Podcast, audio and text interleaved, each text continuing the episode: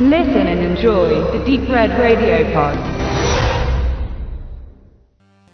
Ja, nach ganz langer Zeit erscheint jetzt endlich äh, als Klassiker, würde ich ihn schon nennen, auf unserem Heimkinomarkt DVD und Blu-ray Night of the Creeps. Vorher wirklich nur in deutschen Kreisen auf VHS zu haben. Er ist von 86 und geht auch ungefähr 86 Minuten. Ist ähm, der Debütfilm gewesen von Fred Decker, der damals noch relativ jung von der, ähm, von der Uni kam und mit seinen paar Kumpels in einem sehr filmischen ähm, Dunstkreis äh, sich das Drehbuch ausgedacht hat und es irgendwie nach langem Rödeln auch geschafft hatte, da eine Produktionsfirma, einen speziellen Produzenten ähm, darauf aufmerksam zu machen, dem das Ganze gefallen hat, der dann sogar ein Budget von 5 Millionen US-Dollar ermöglicht hat. Ähm, ich nehme das mal vorweg.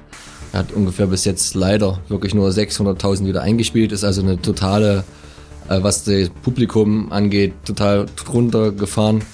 Hat ihm damals keiner Beachtung geschenkt. Sein Ruf als guter, klassischer 80er Jahre äh, Komödie, Horror, Mix, äh, den hat er sich erst wirklich später erarbeiten müssen. Er hat ähm, damals schon den relativ bekannten Tom Atkins äh, für die größere, größte Nebenrolle bekommen der den Detective Cameron spielt. Ähm, den hat man vorher wahrscheinlich schon in The Fog gesehen oder Escape from New York oder Halloween 3, Season of the Witch.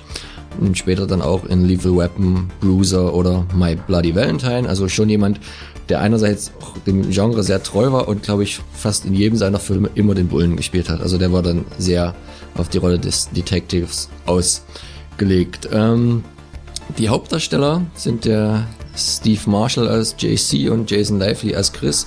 Hier werde ich keinerlei Filme nennen, weil ähnlich wie es dem Regisseur widerfahren ist, haben die sowohl davor als auch danach nicht mehr viel gemacht, was ich jetzt nicht unbedingt auf die Night of the Creeps zurückführen könnte, weil ich fand den jetzt auch darstellerisch für eine Komödie in der Zeit gar nicht so schlecht.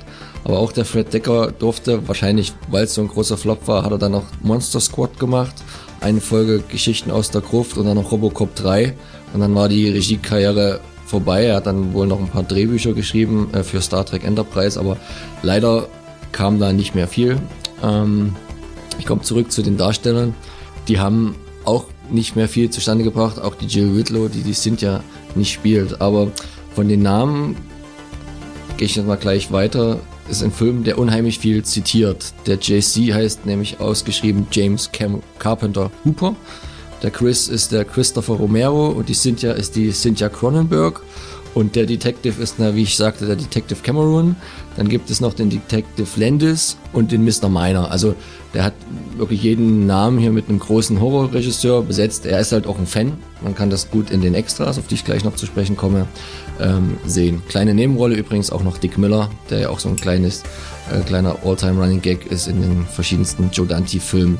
Es geht auch weiter mit äh, relativ bekannten Leuten. Die FX-Crew, die damals auch noch relativ jung war, die spielen erstens alle mit und da spielen die so äh, Brüder von einer Verbindung und dann später Zombies.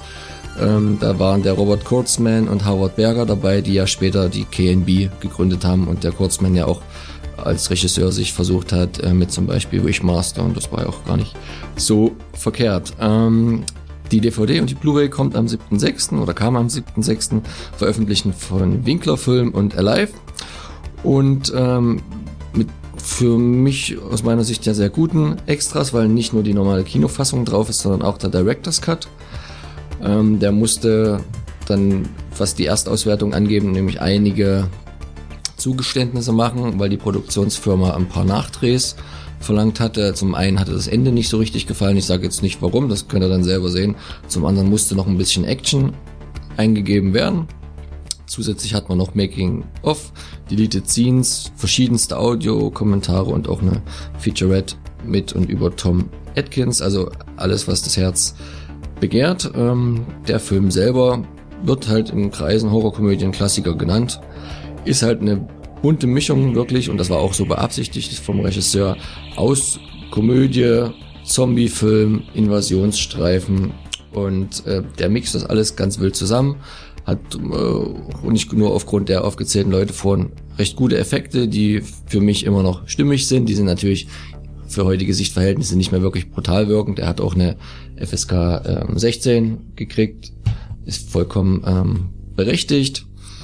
Es ist ein bisschen schade, dass der Regisseur danach wahrscheinlich kein Geld mehr bekommen hat, um noch was zu drehen, weil das wäre eigentlich aus rein filmischer Sicht ein ganz guter Einstand. Äh, pendelt so bei 6,7 IMDB rum. Ich gebe ihm 7 von 10. Wie sieht's bei dir aus, David? Ja, bin auch bei 7 von 10 Punkten. Ja, da jetzt auch sehr viel Spaß gemacht. Ich habe mir jetzt seit Ewigkeiten wirklich das erste Mal wieder gesehen und war doch gleich auch am Anfang von dieser herrlichen Alien-Sequenz sehr begeistert, die dann in so eine schwarz-weiße Anfangssequenz übergeht, um dann erst in die typische 80er Jahre Horrorkomödie zu wechseln. Also was ich sehr gut auch fand, ist es halt, es war halt mal kein Slasher. Ähm, Gerade die Zeit war ja doch sehr von Slasher-Filmen überrannt. Und die haben halt mal wirklich, ähm, ja, wie du es schon gesagt hast, also eine Mischung aus Science-Fiction, Horror und Komödie, die einfach rundum passt.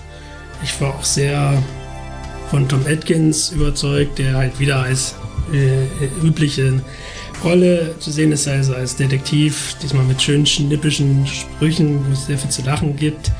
Leider im Deutschen nicht so gut, weil die Synchronstimme absolut nicht passt, wie ich finde.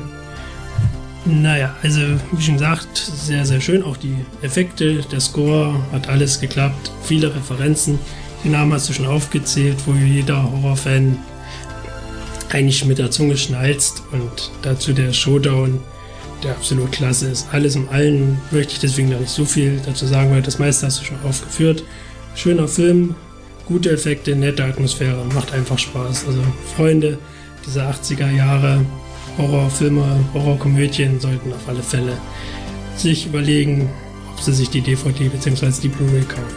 Hast du was von der später oft unterstellten homosexuellen Tendenz zwischen beiden Hauptdarstellern gemerkt? Würdest du sagen, das ist da jetzt extremst reingedichtet oder könnte da was dran sein? Also da gibt's halt den JC und äh, den Chris, die sind halt beste Kumpels und beide jetzt eher so, die nicht so den großen Schlagbeinfrauen haben. Der eine, weil er körperlich behindert ist, der andere, weil er schüchtern ist und da hat man dann schon irgendwo gesagt, obwohl der Fred Decker sich da eigentlich immer gegen verwehrt hat, dass er das absichtlich gemacht hätte, aber dass da so eine gewisse, eine gewisse homoerotische Beziehung zwischen den beiden bestimmte über die normale Männerfreundschaft hinausgehend. Nee, fand ich jetzt nicht so.